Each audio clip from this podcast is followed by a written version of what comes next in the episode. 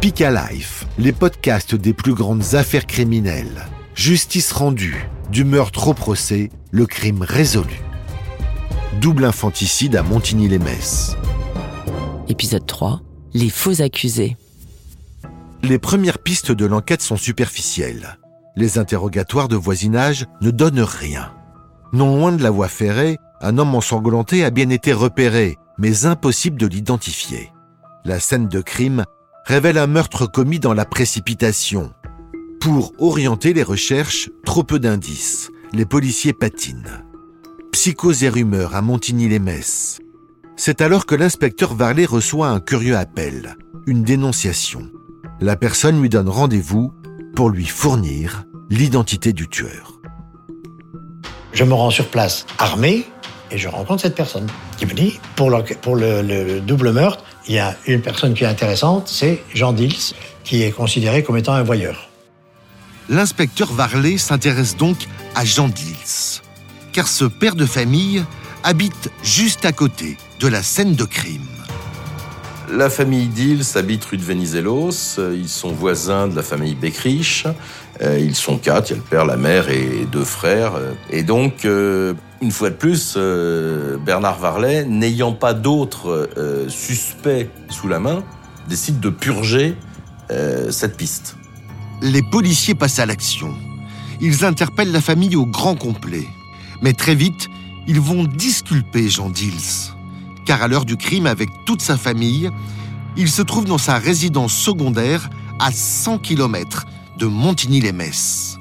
Il se trouve que le dimanche 28 septembre, ils ont un alibi puisqu'ils étaient dans la Meuse, dans leur maison de campagne, à ramasser des pommes et ils ne sont revenus qu'à 18h40. Jean Dix ne peut donc être l'auteur du crime. Mais au fil des interrogatoires, des déclarations perturbent les enquêteurs. Les Dix se sont rentrés de leur week-end vers 18h40 et plusieurs membres de la famille affirment que Patrick, l'aîné des enfants, alors âgé de 16 ans, se serait absenté à cette heure-là. Direction le fameux talus, où les corps ont été retrouvés.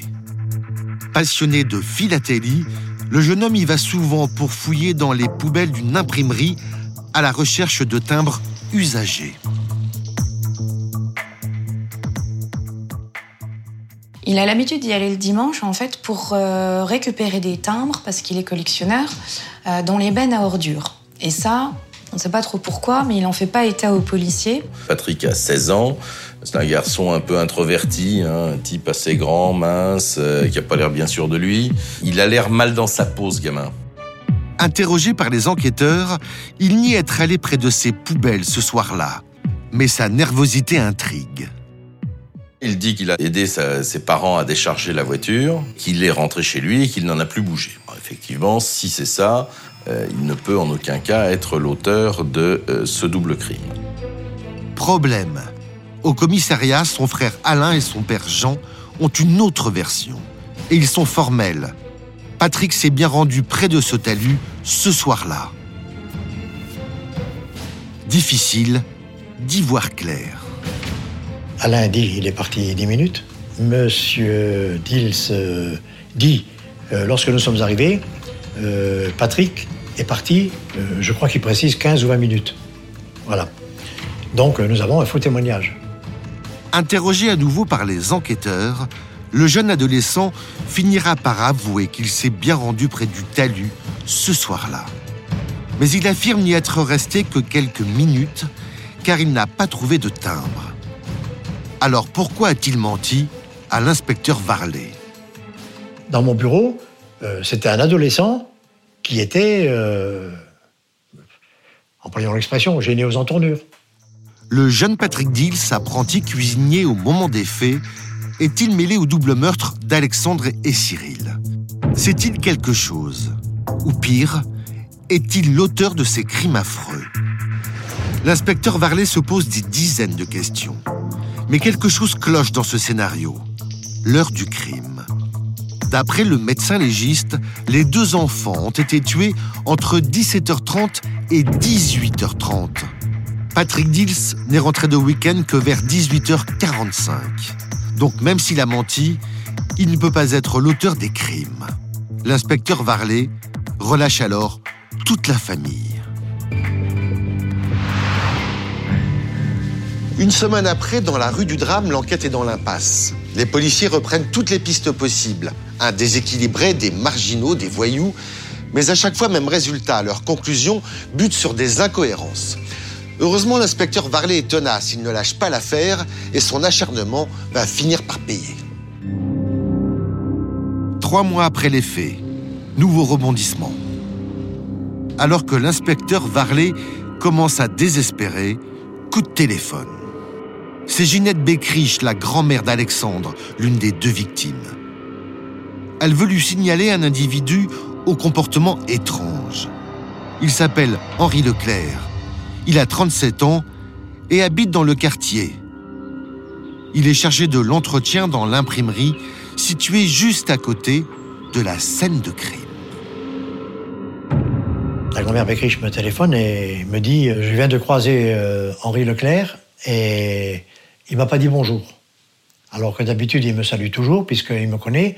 J'ai travaillé pour ses parents. Interloquée par ce comportement inhabituel, Ginette Bécriche entame alors la discussion pour lui parler du meurtre de son petit-fils. Et surprise, Henri Leclerc entre dans une colère incompréhensible.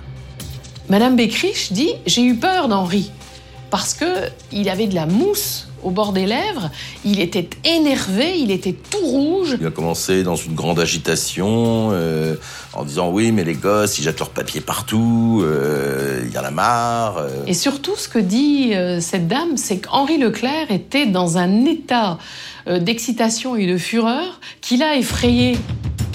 Pourquoi Henri Leclerc se comporte-t-il d'une manière si étrange? A-t-il quelque chose à se reprocher? Alexandre et Cyril se rendaient souvent près de l'imprimerie où Henri Leclerc travaille. Ils jouaient autour des poubelles. Alors, ont-ils mis du désordre ce jour-là près des bennes à ordures? Henri Leclerc s'est-il disputé avec eux? Ou pire, est-il mêlé au meurtre? L'inspecteur Varlet veut en avoir le cœur net. Le 16 décembre 1986, trois mois après les faits, il place Henri Leclerc en garde à vue. Je lui parle de l'affaire du, du double meurtre de Montigny. Bon, il est réticent. Et puis, euh, à un moment donné, euh, il s'explique. Il dit euh, Oui, bah oui, je suis venu, je suis monté sur le talus, j'ai eu les enfants, je les ai tués, j'ai fait ci, j'ai fait ça. Devant les enquêteurs, à la surprise générale, Henri Leclerc vient d'avouer le double meurtre de Montigny-les-Messes. Un coup de théâtre. L'inspecteur Varlet tombe des nues. Mais il a tout de même quelques doutes, car les aveux d'Henri Leclerc sont confus. L'homme est incapable de décrire, par exemple, la tenue vestimentaire des enfants.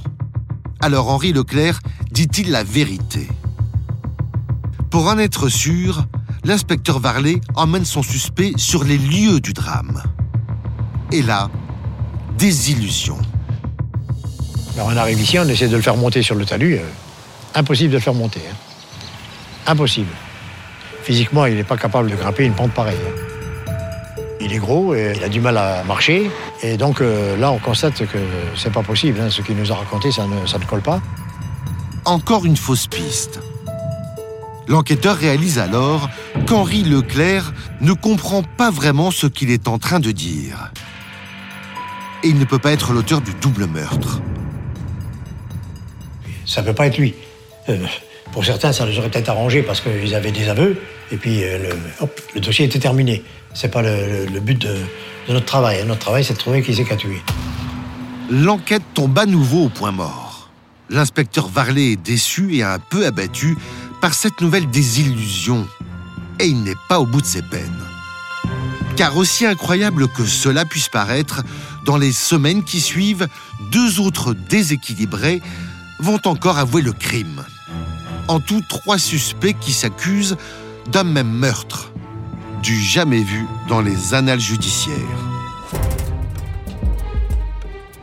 Comment l'enquête va-t-elle rebondir? D'autres dénonciations permettront-elles de la faire avancer? Pour le savoir, écoutez le prochain épisode.